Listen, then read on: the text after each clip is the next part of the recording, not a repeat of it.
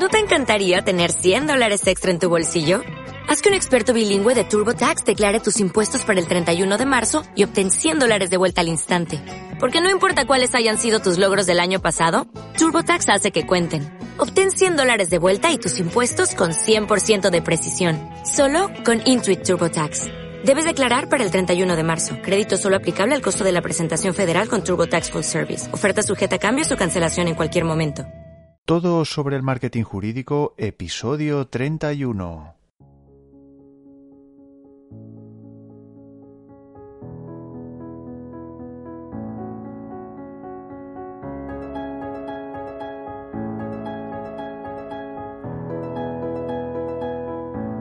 Buenos días a todos, bienvenidos a Todo sobre el Marketing Jurídico. Como ya sabéis, este es el primer podcast sobre marketing para abogados en español. Me llamo Joaquín Casanovas y soy socio de la consultora Blue Law Market, que como también sabéis está especializada en el asesoramiento a despachos de abogados en todo lo que tiene que ver con su estrategia, su estrategia general del despacho y la digital del despacho.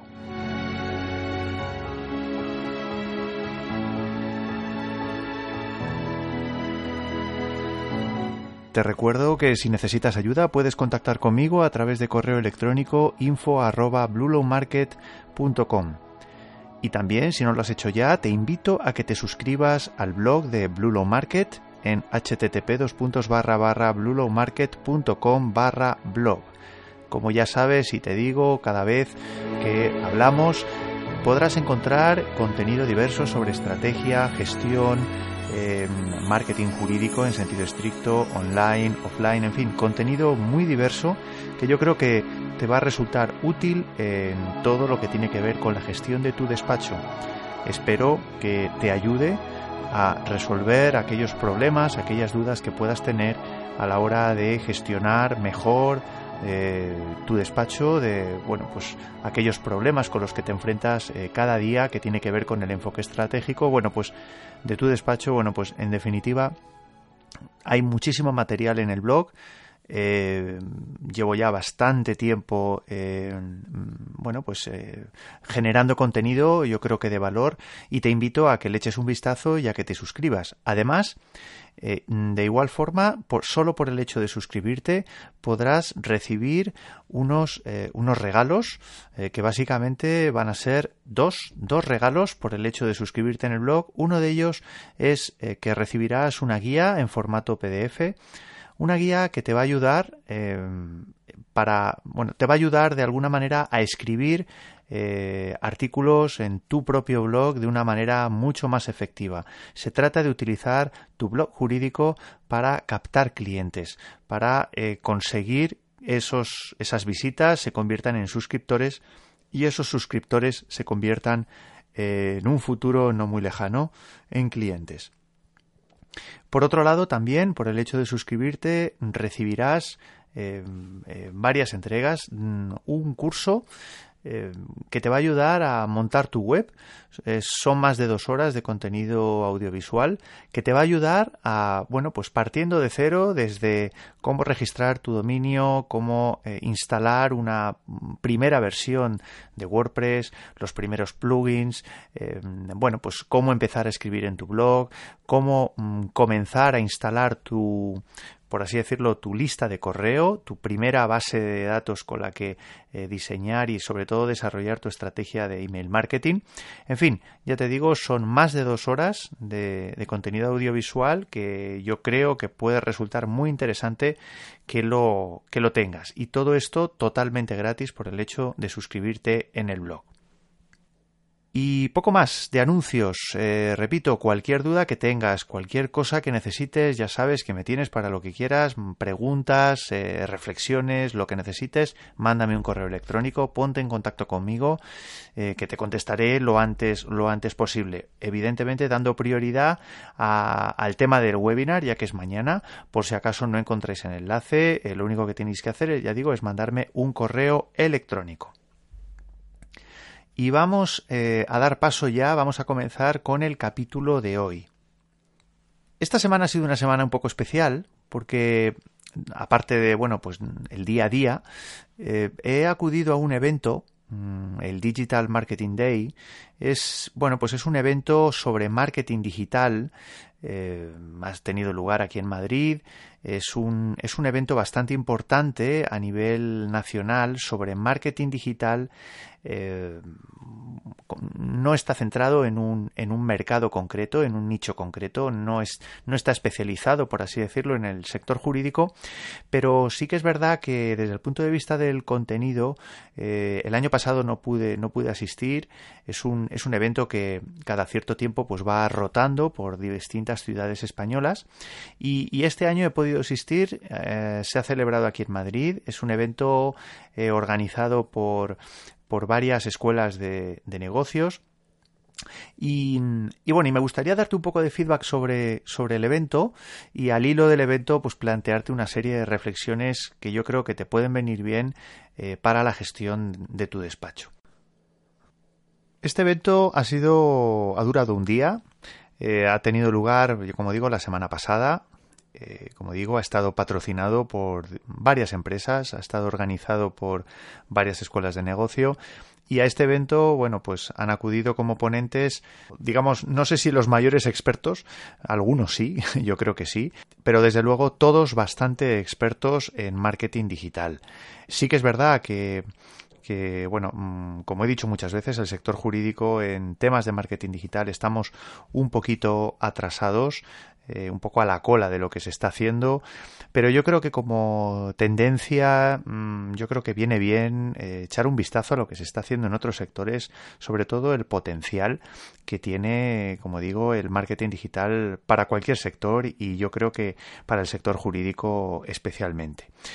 Mm, lo más destacado, bueno, pues eh, yo creo que las ponencias de Luis Villanueva, que es eh, probablemente el mayor experto de, SEO que haya eh, en España y yo creo que fuera de España también, de habla hispana, fue una ponencia quizá un poco técnica, pero, pero yo creo que bastante, bastante eficaz, ¿no? Eh, son, eh, al final las ponencias de, de, Luis Villanueva son, yo por lo menos las que, las que he escuchado, son, están basadas en su propia experiencia, o sea, es decir, él, él explica eh, temas que, que él ha probado, experimentos que él, que él ha tenido en, en, sus, en sus proyectos y por tanto él habla, pues eso, con conocimiento de causa.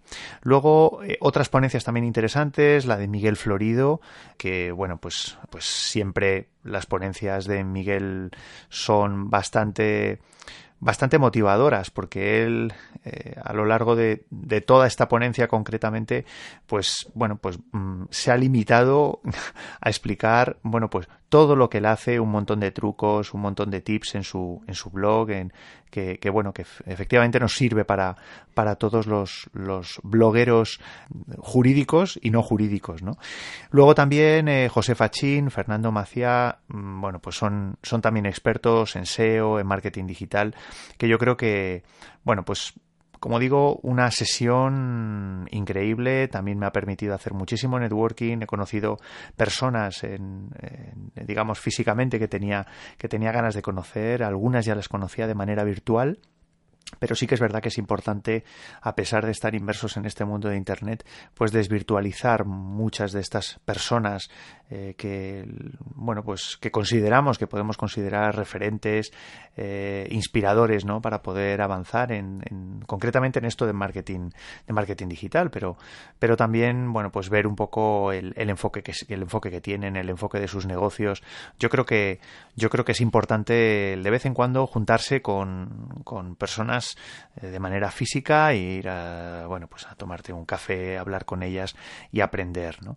La verdad es que un día muy, muy especial y, lo quería compartir con, vosotros. Al hilo de este evento, cuando yo volvía eh, a mi casa, ¿no? Pues eh, reflexionando un poco sobre todo lo que había vivido en ese día, me, me, planteaba una cuestión, ¿no? Y es qué diferente es el enfoque de networking en, el sector jurídico, o si realmente hay diferencias eh, en el networking eh, que tiene lugar en el sector jurídico o en este otro tipo de, eventos. ¿no? Eh, yo creo que esto, bueno, esta reflexión, bueno, pues me, me, llevó también a pensar hasta qué punto el networking es importante en el sector jurídico y para qué. Yo creo que si nos atenemos a las reglas generales o tradicionales del networking, bueno, pues estaremos de acuerdo en que efectivamente hay diferentes motivos por los que podemos considerar atractivo el, networking, ¿no? Existirían varios motivos por los que, digamos, a los abogados nos viene bien hacer networking. Uno de ellos sería conseguir mejores trabajos. Pues es verdad que si trabajamos por cuenta ajena o queremos trabajar por cuenta ajena, ya cada vez más conseguir un buen empleo o un mejor empleo, bueno, pues muchas veces o la mayoría de los casos no se consigue gracias a los portales de empleo, eh, porque la mayoría de las ofertas además no llegan a los portales de empleo, sino que, es decir, no se llegan a conocer de forma pública. Eh, sino que se consiguen a través de los contactos, a través de las recomendaciones. Por tanto, el tener una red de contactos importante, pues eso nos puede dar la posibilidad de poder trabajar eh, o de poder conseguir esas ofertas que no, que no se ven, ¿no? Entonces eso, bueno, pues dota al networking de una importancia, de una importancia muy grande. En segundo lugar, un segundo motivo por el que puede ser importante el networking es bueno, pues simplemente fortalecer, por así decirlo, eh, las relaciones que pudiéramos tener con, con, clientes o simplemente con personas que puedan afectar a nuestra, a nuestra vida profesional. Es decir, hay mucha gente que entiende que networking es únicamente una forma de amasar una red de contactos, de hacer crecer una red de contactos, pero sin, sin pensar en para qué quiero yo esa red de contactos, ¿no? O en utilizarla. Entonces hay que, hay que, yo creo que es importante, yo creo que en el sector jurídico también no es solo pensar en, en captar clientes a través de ese networking, sino también, ¿por qué no? Aprovechar el networking para conocer personas que pueden ser interesantes y que de alguna manera podrían impactar en nuestra, en nuestra vida profesional. Por eso yo creo que más que el número, efectivamente es importante la calidad de las personas que, que, formen parte de nuestra, de nuestra red de contactos. Luego, en tercer lugar, también puede ser importante eh, acudir a estos eventos de, networking, bueno, pues para, mm, digamos, hacer crecer nuestra red de contactos, pero no desde el punto de vista eh, del primer grado, por así decirlo. Es decir, sino que pensar que a través de esos contactos que vamos a hacer podemos conocer a otras personas, podemos acceder a nuevos círculos. Esto, bueno, pues eh, se ve, se ha visto claramente, por ejemplo, en, en, algunas redes sociales y concretamente en LinkedIn, donde realmente la potencia de, la red de contactos que se puede tener en LinkedIn eh, viene dada por la red de contactos generada en segundo grado. Bueno, pues esto al final eh, también lo podemos aplicar al, a cualquier evento de networking offline. Es decir, a raíz de esos contactos que pudiéramos hacer, en función de nuestras necesidades, sí que pudiera, sí que podríamos, eh, bueno, pues acceder a otras personas, amigos de sus amigos, ¿no? Por así decirlo, o contactos de sus contactos. Bueno, no en vano, eh, hay un dicho, ¿no? Supongo que lo conoceréis, que dice que todo el mundo eh, está de alguna manera conectado no más allá de seis, de seis grados, ¿no? Luego, luego por otro lado, bueno, pues también efectivamente, pues para establecer efectivamente contacto con posibles clientes, que esto quizá es, digamos, el, el objetivo número uno, pero, pero yo creo que yo creo que es importante reflexionar sobre el hecho de que esos contactos no tienen por qué ser nuestros posibles clientes. La idea es pensar en esos contactos como oportunidades de negocio, bien sea para trabajar con ellos como clientes, pero también como colaboradores. Se pueden establecer alianzas, se pueden establecer eh, bueno pues proyectos conjuntos donde la suma de bueno pues de, de, tus fuerzas por así decirlo junto con las fuerzas de algún de algún contacto bueno pues haga que, que, el, que el proyecto para el que os juntéis pues pues realmente tenga un éxito mucho más que una suma, por así decirlo, aritmética, ¿no? O sea, yo creo que es importante también pensar en el networking para ello. Entonces, bueno, más allá, como digo, del, del conseguir un trabajo bueno o mejor, yo creo que es importante también el acudir a este tipo de eventos para, eh, bueno, no solo, mm, como decía, también conseguir nuevos clientes, sino también para, bueno, pues como digo, establecer alianzas o, realizar colaboraciones o conocer simplemente personas que a lo mejor, pues tienen, pues como digo, como decía anteriormente, pueden impactar positivamente en, en tu negocio. Y, luego, por otro lado, yo creo que también es importante que, tengas en cuenta el que para ir a estos eventos, más allá de que esperes obtener, por así decirlo, una formación, porque normalmente en estos eventos suele haber formación, formación de más o menos calidad, pero siempre tienen un componente formativo importante que te prepares, que te prepares porque eh, para que estos eventos de networking tengan sean eficaces, yo creo que es importante hacer una investigación previa. Estos pasos más o menos que te digo eh, serían podrían ser los siguientes, ¿no? Yo creo que previamente, a principios de año, en primer lugar sería importante que tú te hicieras un calendario de eventos. es decir, si tú estás especializado en derecho penal, pues intenta identificar cuáles serían los eventos sobre tu especialidad más importantes eh, bueno, pues a los que crees que mm, deberías acudir, a los que crees que si acudieras realmente le sacarías un rédito y por tanto, bueno, pues para que te puedas planificar y apuntártelo en tu agenda, bueno, pues que lo tengas en cuenta, ¿no? Por tanto, la primera pista o primer consejo que te daría es identifica cuáles son los eventos más importantes a los que tú pienses acudir. En segundo lugar, yo creo que es importante que te hagas una lista antes, todo esto antes de acudir al evento, ¿eh? que te hagas una lista de cuáles son eh, aquellos asistentes eh, necesarios, mejor dicho, que tú quieres eh, conocer, pero cuáles son esos asistentes que van a acudir al evento. Y por otro lado, mm, bueno, pues intenta investigar un poco sobre, sobre ellos, sobre cómo están, bueno, pues un poco sus biografías, sus trayectorias profesionales, qué hacen, bueno, pues hacer una pequeña, una pequeña investigación de esos asistentes para tener un poco el mapa mental de, de bueno, pues qué tipo de aproximación podrías hacer, eh, eh, etcétera, ¿no? Luego, en tercer lugar, ya dentro del evento, procura llegar eh, pronto. efectivamente, yo creo que si Claro, si llegas tarde estás perdiendo la parte del inicio del evento donde puedes hacer networking, ¿no? Pero entonces yo creo que es importante que intentes llegar pronto. Generalmente, bueno, pues depende si esas personas son ponentes, a lo mejor pueden estar un poco nerviosas, pero también la parte positiva es que esas personas eh, están menos digamos, eh, digamos que no hay tanto público, con lo cual, bueno, pues el, el, acceso a ellas puede ser más sencillo. En fin, yo creo que depende un poco del contexto, pero yo creo que es importante llegar, llegar pronto. Le puedes sacar bastante rédito a ello. Luego, en cuarto lugar, yo creo que es importante el que tengas bien definido el, el elevator pitch, o sea, digamos que sería el discurso del elevador. Esto del discurso del elevador es yo creo que lo habrás escuchado, pero si no te lo cuento muy brevemente, se trataría de que tú te definieras un discurso eh, para que explicara, por así decirlo, el enfoque de tu negocio, cuál es tu objetivo, eh, cuál es tu cliente, etcétera, etcétera.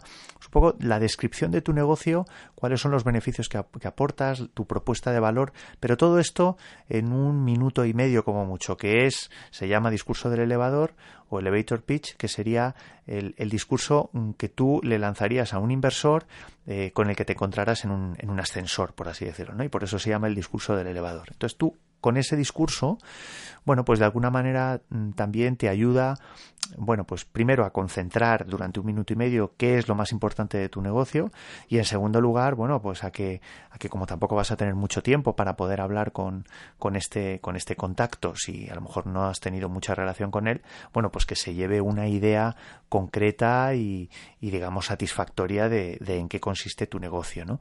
Eh, esto que puede ser muy general, mm, yo creo que puede ser interesante en el caso de los despachos de abogados, pues si quieres establecer alianzas, por supuesto en búsqueda de empleo, pero yo creo que incluso si estás intentando buscar alguna alianza o lo que sea, yo creo que es importante, es importante tener esto claro.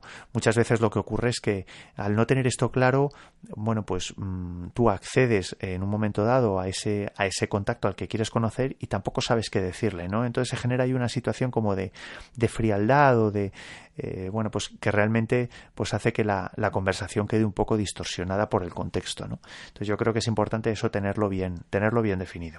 Luego en quinto lugar, y ya sería, bueno, pues tener bien claro eh, tu tarjeta de presentación, desde tener tarjetas físicas de presentación hasta, bueno, pues eh, tener bien claro qué es lo que le vas a trasladar mm, a ese contacto para identificarte, ¿no? Que puede ser, lo normal es que sea una tarjeta de presentación, pero puede ser una dirección de correo electrónico sencilla, etcétera, o que te den la suya y tú eh, a continuación le mandas un, le mandas un correo electrónico, un perfil de redes social, en fin, tener, bueno, la lógica, e, lo lógico es tener mm, suficientes tarjetas de, presentación, pero bueno, en el mundo digital esto también habría que cogerlo con, con pinzas.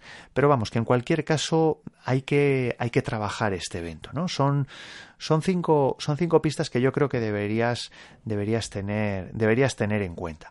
En primer lugar, como digo, identificar eh, cuáles son los eventos más importantes y crear un calendario. En segundo lugar, identificar cuáles son los asistentes que van a acudir al evento y hacer una pequeña investigación en Internet procura, procurar llegar eh, temprano, tener bien definido el, elevator pitch o discurso del elevador y en quinto lugar eh, llevar, tener mm, bueno pues varias pues, suficientes tarjetas de presentación para poder eh, bueno pues darle entre comillas tus credenciales al contacto al, al contacto concreto, ¿no? Y hasta aquí el episodio de hoy. Espero que te haya resultado interesante. Hoy ha sido un episodio yo creo que especial en la medida que hemos hablado de, bueno, pues de, qué es lo, bueno, sobre la importancia de los eventos de networking, cómo se les puede sacar provecho. Te he trasladado una experiencia propia que he tenido la semana pasada y espero que te haya resultado interesante. Si es así, te pediría por favor que me dejaras una reseña o una valoración en iTunes eh, o iBox la verdad es que con esto me ayudarías bastante a promocionar el podcast y a poder llegar a más personas que como tú pueden estar interesadas en estos contenidos. Y espero que nos podamos ver en el próximo episodio. Un fuerte abrazo. Adiós.